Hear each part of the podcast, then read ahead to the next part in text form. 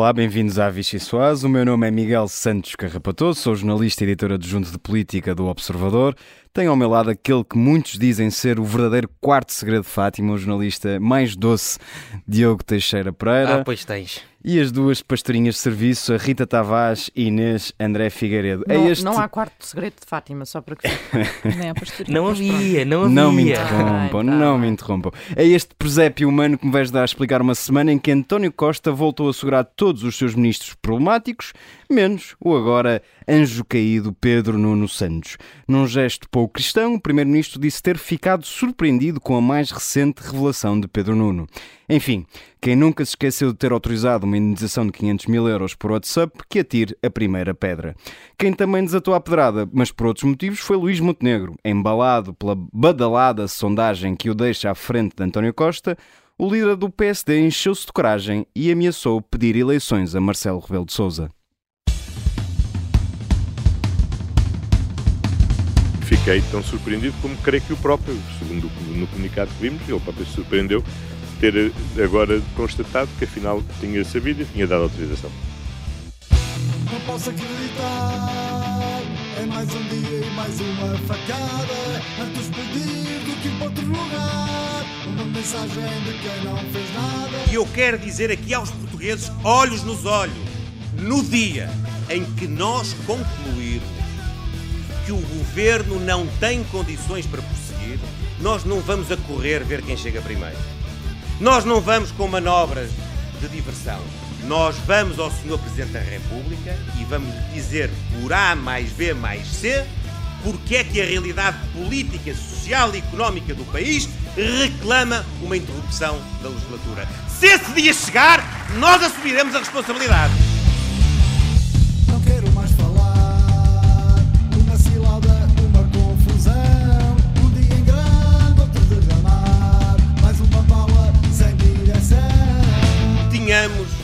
Sangue frio. Tenhamos paciência. Tenhamos inteligência emocional. Não nos deixemos levar por ímpetos e impulsos repentinos. Não nos deixemos levar, não nos deixemos levar. Que o diga Carlos Moedas, que agora tem a igreja, e o inevitável Marcelo Rebelo de Sousa à perna para arrancar a Paula do altar palco da Jornada Mundial da Juventude.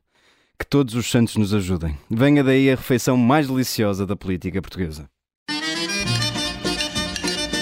Diego Teixeira Pereira, começo por ti, que queres muito, muito, muito falar sobre, sobre esta polémica eh, em torno do altar-palco. Tenho uma é sopa... altar palco ou palco altar? Altar Ainda palco. não É percebi. altar palco, com que eu ontem tive, tive de escrever várias Eu já vi vezes palco, e altar.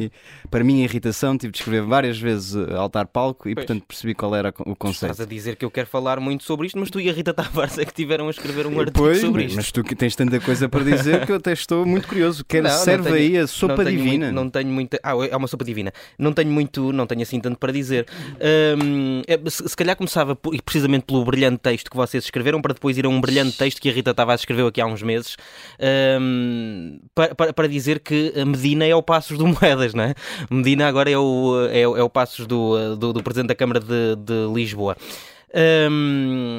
Concretiza, não estou a de facto, perceber. de facto, o Deste-me Carlos, um. De- também fiquei de facto, com... Carlos Moedas diz que é preciso ter cuidado com os custos, mas depois na prática, eh, seja o que Deus quiser, né? seja o que Deus quiser, e portanto isto pode custar eh, aquilo, eh, aquilo que, for, que for preciso. E os argumentos que a Câmara de Lisboa está a usar, nomeadamente o, o Presidente e o Vice-Presidente da Câmara, são argumentos deste género, não é? A culpa foi a do Medina, a culpa é do Sá Fernandes, a culpa é de todos aqueles que, que estiveram eh, antes de, de, de Medina. E aquilo que nós já percebemos é que, de facto, eh, este palco é a ideia de Carlos Moedas, é a ideia da Câmara Municipal de Lisboa e, e foi a Câmara de, de Lisboa que quis fazer uma coisa muito vistosa e eh, com uma pala muito bonita, uma pala à pala do contribuinte, mas é uma pala muito bonita que precisa de umas eh, fundações grandes e esperemos que as fundações sejam bem, fe- bem feitas porque seria péssimo se a pala caísse por cima daquela gente toda que vai estar no palco, vai ser hum, muita gente. Se tivesses eu- que construir um altar palco em tua casa, a obra ficaria por quanto? Tens uma ideia? Era... Uh, eu acho que fazia isto uh, mais barato. Acho que fazia isto mais barato, sim. Uh, usava uma das varandas e se calhar até sem custos, até sem custos e, e, conseguia fazer isto. E por acaso a minha casa em Vilar Formoso, vocês um dia quando forem lá vão, vão ter a oportunidade de, de, de conhecê-la, tem um terreno muito grande de um dos lados. Portanto, daria perfeitamente para fazer a Jornada Mundial Mas da Juventude. fazia sombra do lado espanhol, não é? Exato, podia fazer sombra do lado espanhol. Não, mas isto não é como a tourada, não é? Não é lugares ao sol e lugares à sombra, não, é, é tudo ao sol aqui. Um, e, eh, mas, mas eu, eu, gostava era de recordar um artigo que a Rita Tavares Farias fez no dia 4 de agosto. Eu e a Rita, não sei se te lembras, Rita, fomos Sim, juntos visitar o terreno das Jornadas Mundiais, da, da, da Jornada Mundial da, da, Juventude. E quem é que liderou aquela comitiva? Marcelo Rebelo de Souza, o Sim. Presidente da República, esteve sempre à frente e esteve sempre na liderança de, destes, destes eh, trabalhos. E já na altura, não sei se te lembras, Rita... Mas não se meteu na questão dos custos. É isso, Nem mesmo o Governo é sabia isso, o que mas, é que havia para dizer na mas altura. já na altura, quem se irritou mais com esta questão dos custos até foi Ana, Ana Catarina, Catarina Mendes. Mendes. Ficou muito irritada quando os jornalistas malandros foram para aquela obra gigantesca e queriam saber quanto é que aquilo ia custar. E depois, eh, na altura, eu estive a ler o texto e na altura uh, uh, Manuel Clemente falava em 50 milhões de euros foi, foi um, um, um, valor que foi, que foi uh, acho que ele fazia adiantado. um paralelismo com aquilo que se tinha passado noutras, países. Noutras, exatamente. Este, este valor, 50 milhões de euros, era com base naquilo que tinha uh, sido feito uh, noutros, uh, noutros países. A verdade é que este valor uh, já subiu para 80 milhões, mas também não há problema nenhum, porque isto 30 milhões vão para Santos de Fiambre, não é? Ontem o, ontem o, o, o América Guiar, o, o Dom América Guiar, disse na conferência de imprensa que 30 milhões vão para a alimentação, portanto estes 50 milhões era só para a obra. Esqueceram-se de pôr aqui o preço da alimentação para os peregrinos, portanto está tudo explicado, não vale a pena batermos mais no ceguinho hum, e portanto é vamos ter aqui muito uma politicamente incorreta, não sei se queres mantê-la. Qual? Bater no ceguinho. Uh, não, Isso não se pode dizer agora, pois é, muito menos no ar. Diogo. Sim, uh, ok. Não vamos continuar aqui não a insistir decorar, neste assunto. Não precisas decorar. Uh, e podemos, podemos avançar, está tudo, está tudo explicado. E aquilo que interessa é que nós vamos ter um milhão de pessoas lá no Parque Tejo, tudo ao molho e fé em Deus, como dizia o Presidente da República, neste, neste dia em que fomos lá visitar o, os terrenos. e portanto vai correr tudo bem. vamos ter o Papa em Lisboa e no dia, no dia a seguir à, à Jornada Mundial da Juventude, já uhum. ninguém se vai lembrar disto. Eh, Rita Tavares, ainda dentro desta sopa, e um comentário muito breve sobre outra ajuda divina, não é bem divina, mas Luís Montenegro apareceu é esta uma coisa semana. do céu, não é? Caiu, com um presente caído do céu, uma sondagem que eu coloco à frente de, de António Costa, e já a pedir uma ajuda presencial para o caso de querer antecipar eleições. Ganhou, ganhou um novo Ganhou aqui um elan, sim, ganhou claramente, não é? Saiu esta sondagem, ele teve Conselho Nacional e resolveu dizer aos conselheiros logo que tem esse plano na cabeça e que de facto se houver um, no dia em que ele pensar, no dia em que ele perceber não é, que António Costa não tem condições para prosseguir, a frase é dele, uh, e é uma coisa que é subjetiva, não é? E sabe Deus do que é que dependerá daqui para a frente, mas diz que vamos ao Sr. Presidente da República dizer por A mais B mais C, não sei o que é que esta conta dá, reclamar a interrupção da, da legislatura. Um, e que assumirá a responsabilidade e, e, e tudo mais. Depois foi engraçado o desenvolvimento que isto teve logo no dia seguinte, não é? O desenvolvimento foi o Presidente da República vir falar e, e a travar, a pôr aqui bastante água fria sobre estas ambições de, de Luís Montenegro, a dizer-lhe que não é tempo para isto, e depois fez aquela coisa a Marcelo Rebelo de Souza que, é, que ele usa muito, não é? Que a sociedade no geral o que pensa é que que é para dizer o que o ele pensa, o utilizando. É o, não, é o ex-Portugal e Santini, não é? Ex-Portugal e Santini, Santini aquela, aquela, sondagem que ele faz ali, no ex-Portugal e Santini, uh, o que é que deu? Deu que a sociedade em geral uh, não quer dissolução. Ele também, ele, apesar de Luís Montenegro dizer isto, ele diz o sensato, é muito sensato aquilo que os partidos têm dito que não querem dissolução, é? e, e isto conclui que eleições agora não, seria um risco enorme para o país, mas depois deixa logo uma dica para António Costa, porque também não deixa António Costa livre nisso e deixa-lhe uma frase que acho muito interessante nesta altura do campeonato, que é o governo sente que o facto de ter maioria absoluta não é um escudo protetor ilimitado e que tem de corresponder às exigências. Ele diz que o governo sabe disto, mas caso não saiba, ele já está a dizer, não é? Precisamente. E como é que achas que o PS está a interpretar esta sondagem? Esta sondagem, não é só esta sondagem, mas esta tendência. Mariana Vera da Silva apareceu a desvalorizá-la. Sim, Parece... acho que não há outra coisa que possam fazer nesta altura se não desvalorizar. António Costa, outro dia, fez uma coisa que já não fazia há algum tempo, que foi estar meia hora a responder a perguntas de jornalistas num evento que teve com Exaltino Moraes. Hum e falou longamente sobre a, a maioria absoluta que teve há precisamente um ano, é? faz agora um ano, este fim de semana. O PS até vai marcar isso num comício em Viseu. E António Costa quer dar aqui prova de vida depois deste ano algo algo turbulento, uh, este primeiro ano de maioria, em que ele, uh, durante toda a campanha, disse que a queria para estabilidade, mas estabilidade política é coisa que não se tem visto, não é? Tem havido, uh, enfim, muita, muita agitação e pouca concentração nas políticas e na, na, governação do país. O próprio António Costa assumiu isso nessas longas declarações que esteve a fazer apesar de dizer o mesmo que Marcelo Rebelo de Sousa, que é que não é altura para eleições, que os portugueses votaram pela estabilidade, isto, aquilo e, aquilo, e aquilo outro, o que é certo é que a estabilidade está difícil de conseguir para o Partido Socialista, portanto, o que é que será amanhã, veremos. Uh, por falar, falar nisso mesmo, nessa instabilidade, eu tenho para te servir, Rita Tavares, uma outra sopa, um caldo verde. E caldo verde porquê? Porque toda a gente sabe que quando comemos caldo verde se não prestarmos muita atenção, podemos ficar com alguma coisa nos dentes e esquecemos disso. É chato, é? Uh, aparentemente, Pedro Nuno também se esqueceu que tinha uma, coisa, coisa, nos dentes, não é? Ou no bigode. Ou no bigode. Ou no bigode. lá interromper-vos para dizer que não sou filha de Deus, que não tive direito a uma sopa divina, mas. Mas vais ter tempo a brilhar. mas, tu mas tens pronto. muito tempo a brilhar. Ah, eu também quero mandar a bicada no claro. altar. No altar não, no altar não. Ah, não? Okay. Dá lá, vá, então, vá, vá, vá, Bora, bora, bora. Vai para o Pedro Nuno. Por, por, por Ai, agora está a fazer birra, vá. Não, eu só gostava de dizer que divina é a capacidade de, que o governo tem de mexer nas regras do jogo a seu belo prazer, por causa disto que aconteceu esta manhã, da Secretaria de Estado da Agricultura ter sido. A atualidade uh, está tão dinâmica, extinta. nós nem conseguimos acompanhar. Acho que era uma coisa. Queria só deixar aqui esta colherada, porque se bem nos lembramos, Carla Alves era uh, a Secretária de Estado Bom, mas assim, que esteve 24 horas. Não é? Exatamente. Mas eu gostava só de saber se uh, não há substituto porque não passou no questionário das, das 36 perguntas ou se já ninguém aceita ir para o governo. Vou só deixar não, aqui. Não, não, não. É porque a ministra se portou mal e agora vai ter que fazer horas extra para Pronto. conseguir eh, despachar o trabalho todo. Lá, estávamos, estávamos tão bem na minha imagem do caldo verde que eu tenho tanto orgulho nesta imagem. Que é que e vocês estragaram as coisas nos dentes. Tinha, nos, tinha, tinha nas mensagens do WhatsApp, não é? Pelos Sim. vistos. Um, eu tinha uma mensagem, pá, uma coisa pouca, não é? Que era uh, o secretário de Estado uh, informá-lo da indenização que ia ser paga pela TAP à gestora Alexandra Reis e, e ele próprio a dizer ok. Quem é que nunca mandou um ok sem querer?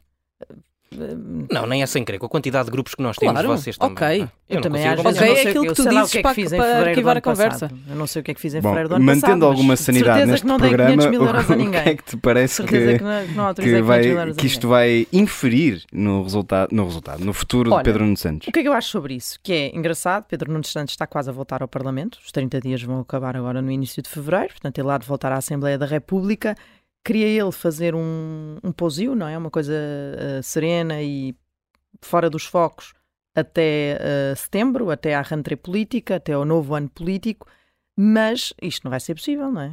é o sítio, é, tá, é o momento errado, não é? Vai ser o posio mais agitado de sempre uh, e muito intenso para Pedro Nuno Santos, com a comissão de inquérito a este caso a decorrer no Parlamento, um, e a expor também Fernando Menina, porque agora não há ninguém na oposição que não vá levantar a questão se sabia se o Ministro das Finanças sabia, aliás, o ex-Ministro das Infraestruturas sabia de forma informal porque é que o Ministro das Finanças, como é que o Ministro das Finanças não sabia, vai ser desgastante uh, para o Ministro, e António Costa já está a cautelar isto e a dizer, uh, uh, assunto encerrado, Fernando Dina não sabia, ele veio dizer isto esta semana, não é? Ele gosta de encerrar assuntos e proclamou isso mesmo, toda a gente já sabe que o Ministro das Finanças não sabia de nada, ponto, tentar salvá-lo desta hipótese, não salvou Pedro Nuno, como Miguel frisou aqui no, no início disto, mas também Pedro Nuno já é uma carta fora do baralho de António Costa e, e pronto, e depois tem uh, Pedro Nuno de facto vai ter aqui um, momentos muito difíceis para quem está a preparar o seu futuro político.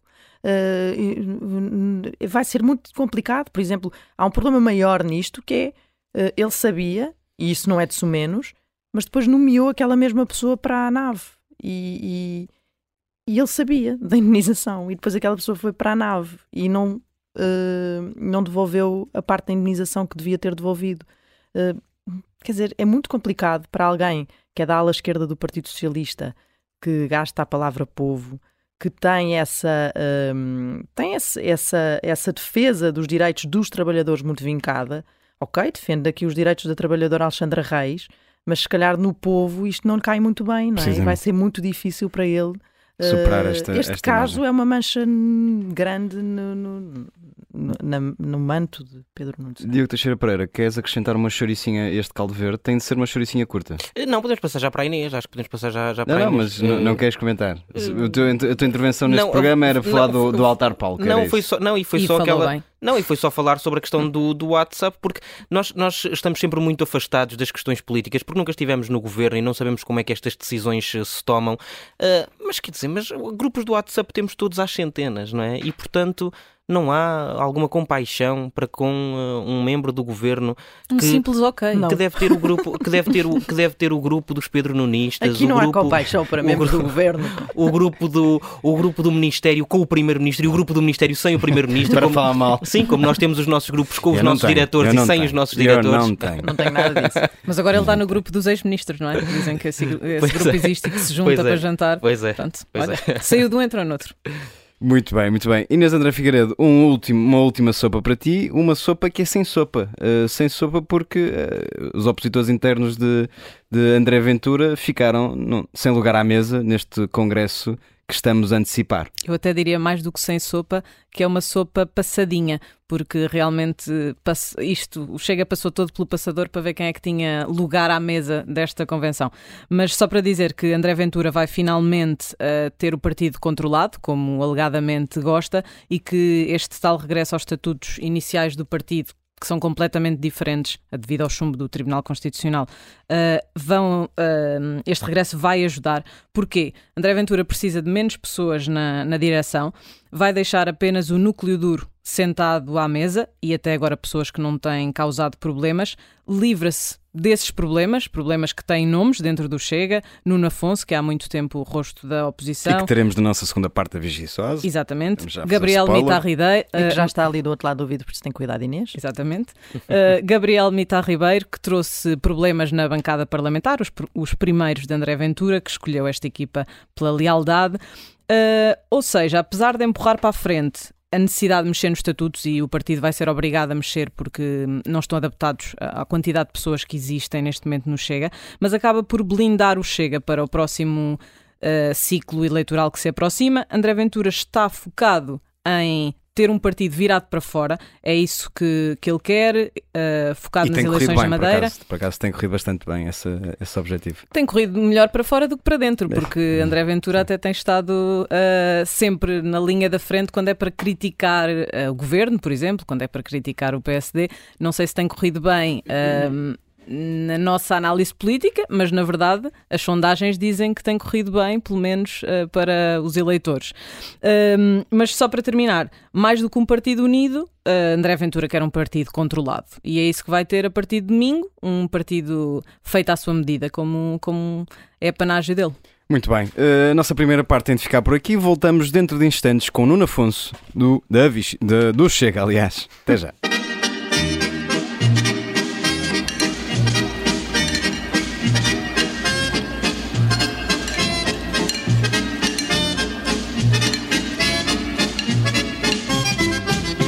Bem-vindos à segunda parte da Vichy Soase. Temos connosco Nuno Afonso, antigo braço de direito de André Ventura, vereador em Sintra e formalmente ainda dirigente do Chega. Bem-vindo de novo. Obrigado. É fundador do partido e falha, pela primeira vez, uma convenção do Chega. É o fim da sua ligação ao partido? Essa pri- primeira pergunta é logo, é logo a matar. Tem de ser. Bem, em primeiro, obrigado pelo convite, Miguel. Eh, Eu, como ouvinte da, da Rádio Observador, é sempre um, um gosto enorme estar aqui convosco. Hum, é, portanto, em primeiro lugar, o, o eu não ir à convenção tem, tem muito a ver com o facto de, de ter havido de- desde, desde, desde algum tempo um desrespeito enorme para com os militantes. E, para, para o André Ventura, há muitas irregularidades a serem cometidas, e isto é, é algo que eu tenho vindo a dizer. Uh, muitas irregularidades foram cometidas, inclusivamente na marcação desta convenção. Uh, o André Ventura sabe disto, uh, ele sabe que muitas das coisas que tem feito são mal feitas uh, e que vão depois chumbar no Tribunal Constitucional e vão bater na, na trave, por assim dizer, mas, mas mantém-nas na mesma. E hum, há pouco tempo o antigo secretário-geral, o Tiago Sousa Dias, que fez os estatutos, elaborou os estatutos de Viseu, informou e disse claramente que tinha feito os estatutos a pedido de- do André Ventura e que o tinha avisado que, que tudo aquilo ia, ia chumbar. Eh, mas ele avançou na mesma. E para o André Ventura é muito fácil marcar este tipo de convenções, como marcou na Batalha, como marcou agora esta, sabendo que isto vai correr mal e que vai ter que as repetir.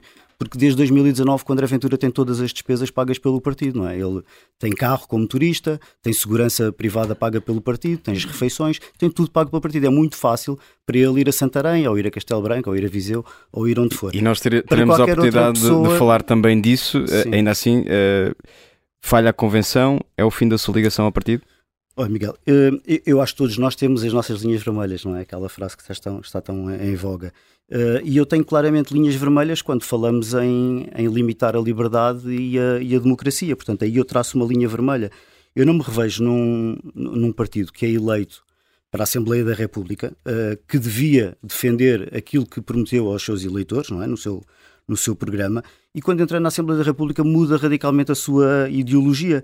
Hum, eu só entendo isso à luz de um, de um populismo vazio que anda ao sabor do vento e, e, e que só, só tem uh, motivações taticistas para, para fazer isso. Nós temos um, um, presidente que andou quatro anos a dizer que Portugal precisava de estimular a economia, de apoiar os privados, um, o comércio, a indústria, uh, e diminuir os impostos, não é? E agora defende que devemos taxar os lucros das empresas, impor eh, tetos no, nos preços dos produtos, ou que a TAP, afinal, já, já tem que ser uma empresa de bandeira nacional quando andou a lutar contra a nacionalização quando ela aconteceu.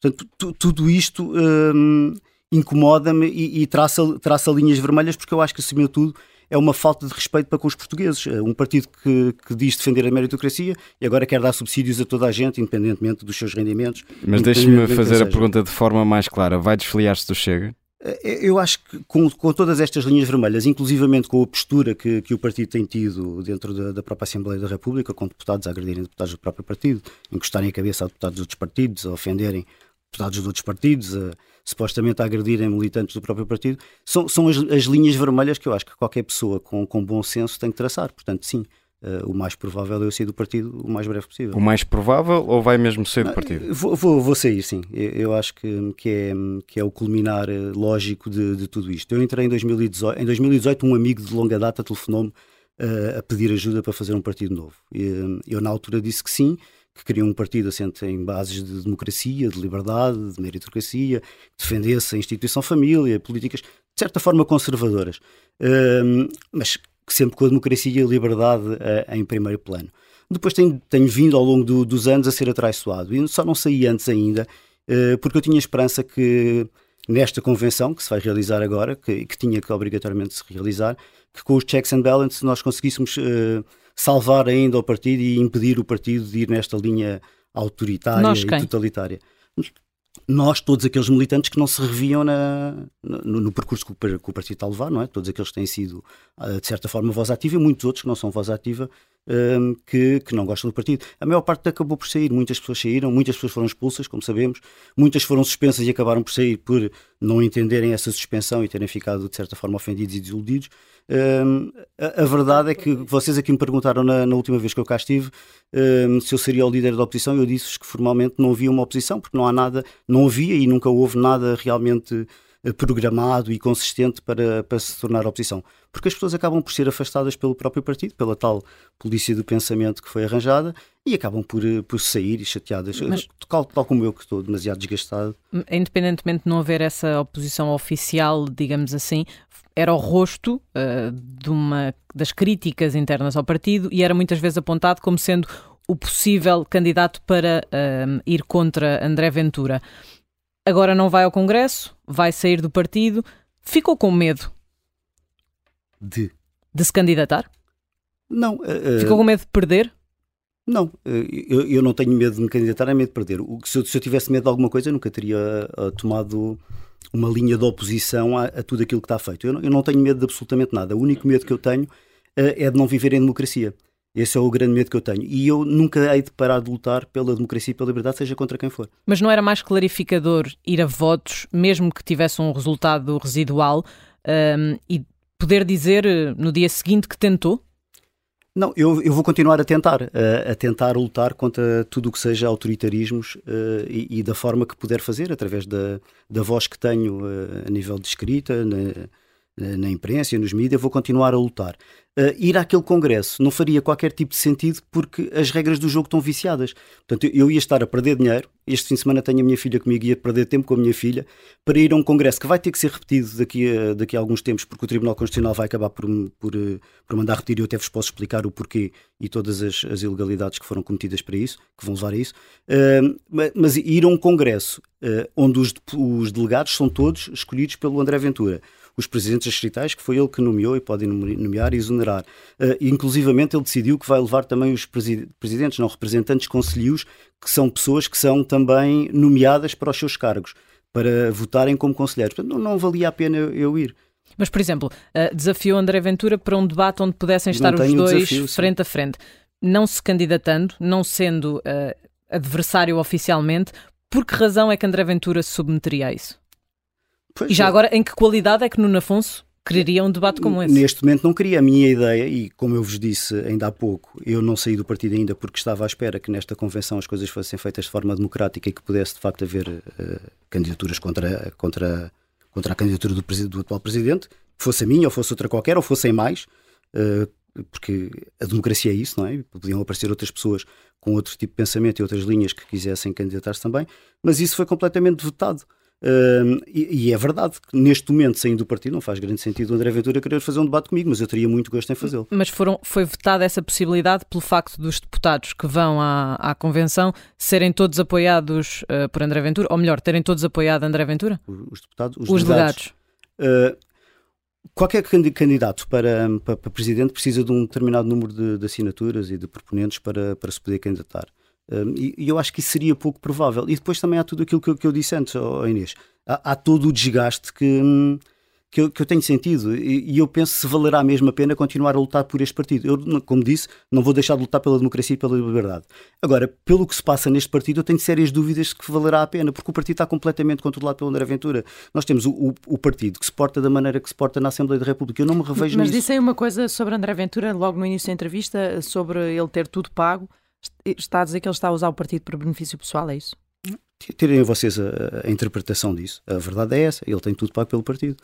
Eh, é, é, engraçado uma pessoa dizer que os, que os políticos ganham muito e que deviam ganhar menos e que, que é uma vergonha e quer roubar, retirar 12,5%, 12 se não me engano, do, dos ordenados dos políticos, quando ele de facto não precisa tanto do, do ordenado, porque tem, tem as despesas todas pagas pelo partido. Portanto, aí é fácil. E é, é, é isto que é enganar os militantes e que os militantes não veem. Porque os, os militantes, há pessoas que fazem muitos sacrifícios para correrem atrás do partido, do, a correr o país atrás do presidente e atrás das, das, das, suas convenções, dos seus conselhos nacionais espalhados pelo país inteiro.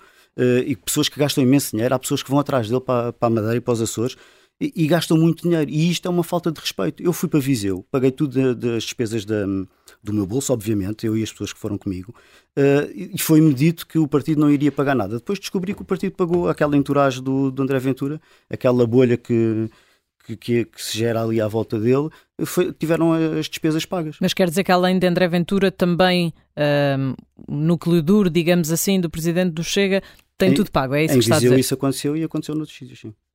Da última vez que esteve aqui na Vichy Soase, disse que Ventura era muito influenciável, uh, são palavras suas, quase desresponsabilizando o líder do partido uh, pela, vossa, pela vossa zanga, pela vossa cisão. Já percebeu nesta altura que foi mesmo o André Ventura que o quis afastar? Sim, sim, eu, eu, já percebi, eu já tinha percebido antes que, que, que havia essa intenção. Eu, a última vez que cá estive, quando disse isso, eu, eu nunca achei que ele fosse influenciável, até a determinada altura.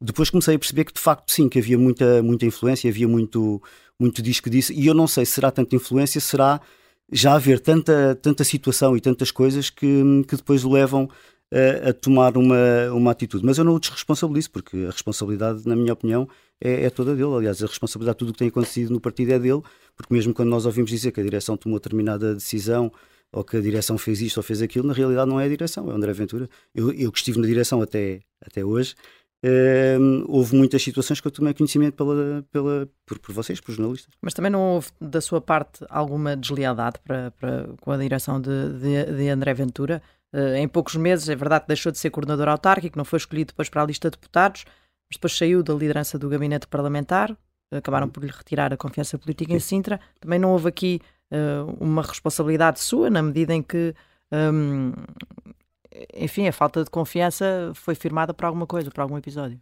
Uh, sim, eu acho que a falta de confiança foi aquilo que falámos há pouco, de todas as coisas que diziam. Eu ouvi coisas inacreditáveis sobre mim. Aliás, eu quando tomo a decisão de, de ir a, a um canal de televisão falar sobre a minha saída do gabinete hum, parlamentar teve precisamente a ver com, com, o facto do André Ventura não ter feito aquilo que nós tínhamos combinado, que era ser ele a falar e ser ele a explicar aos, aos militantes o porquê da minha saída. Uh, mas também porque havia deputados, um deputado especificamente, a dizer que eu tinha saído porque andava uh, a correr os gabinetes dos deputados a tirar informações dos computadores deles. Que deputado? Uh, não, não, não, vou, não vou dizer nomes agora.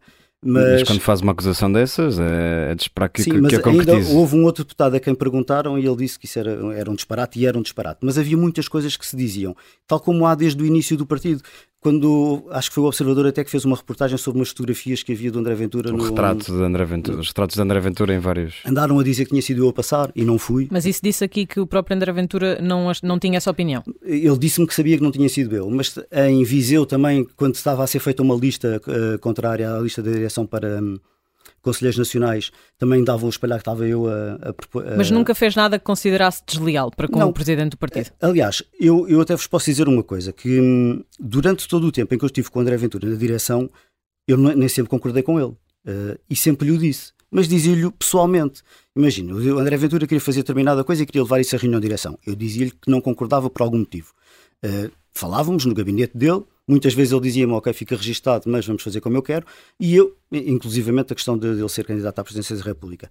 Discordou uh, nessa altura de André Ventura? Discordei. Agora, agora, se me perguntar, eu acho que foi uma, uma excelente jogada politicamente. Mas na altura não concordei e, aliás, eu disse-lhe, tu queres ser presidente do Benfica, presidente de Portugal, presidente do partido, que, que não, não pode ser, temos que arranjar outras pessoas. E na altura ele foi sincero comigo e disse-me: arranja-me 10 pessoas, 10 nomes e eu contacto-os todos. E a verdade é que isso aconteceu e ninguém aceitou e acabou por, por a avançar. E eu acho, agora, que foi um, um ponto de transição Quer muito dizer importante. Algum, algum desses 10? Uh, não, não. Um, mas, mas eu acho que foi, foi realmente importante. Mas na altura não concordei e disse-lhe pessoalmente. Mas quando fomos a Conselho Nacional discutir isso, eu nunca tomei uma posição, uh, porque achei, por dever de lealdade, que como vice-presidente e número dois do partido e uma pessoa que o conhece há, há muitos anos, que não, não devia assumir publicamente uma uh, que não estava, uh, que não concordava com ele, uh, essa, essa divergência. Então fazia-o sempre em privado e sempre o fiz em privado. Portanto, não, não acho que alguma vez tenha sido desleal com ele. Os, os, os críticos têm, têm culpado o partido pelas suspensões e, e, pelas expulsões que têm existido no, no Chega. Essa foi a única forma que Ventura arranjou de controlar o partido? Sim, eh, a questão da, da, Comissão de Ética. A Comissão de Ética em si não, não é legal. Há outros partidos que têm comissões de éticas. Agora, o, o, que é, o que é completamente irregular é nós termos a liderar uma Comissão de Ética alguém que pertence à direção do partido, eh, portanto está sobre a alçada do Presidente e que inclusivamente é, foi, é nomeado Secretário-Geral, que depois, entretanto, o Tribunal Constitucional mandou revogar isso.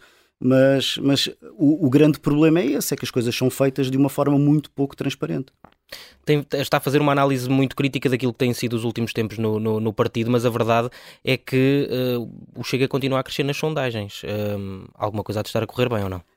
Eu acho que toda a conjuntura nacional está para, para, para os populismos e, e, para um partido como o Chega. Reparem, nós temos na Assembleia da República um PCP, um Bloco de Esquerda, que são partidos com, com ideologias um bocado obsoletas, na minha opinião, que inclusivamente defendem regimes ditatoriais e tivemos a posição do, PSP, do PCP que demorou imenso tempo a, um, a assumir que, que, a invasão da, da, da Rússia, da, da, Ucrânia pela Rússia era, era de facto uma invasão.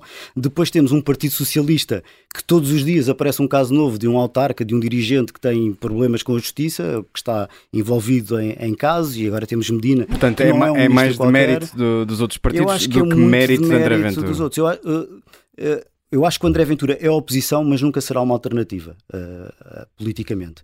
E, mas sempre achou isso?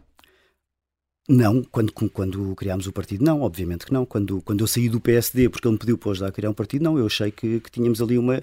Reparem, a minha história com política com o André Ventura não começou sequer em 2018. Uh, nós, nós, eu criei uma associação com ele Uh, em 2015, se não me engano. Uh, tivemos juntos em, em, várias lutas dentro do PSD, outras ideias que ele tinha tido de criar um movimento. O próprio movimento Chega, que nasceu dentro do PSD, ele na altura pediu-me ajuda. Um, eu, eu não, na, na, altura não participei tanto no Chega, também que foi uma coisa muito curta de, temporalmente, mas eu não participei porque eu tinha sido apoiante de Rui Rio enquanto ele foi de, de Pedro Santana Lopes.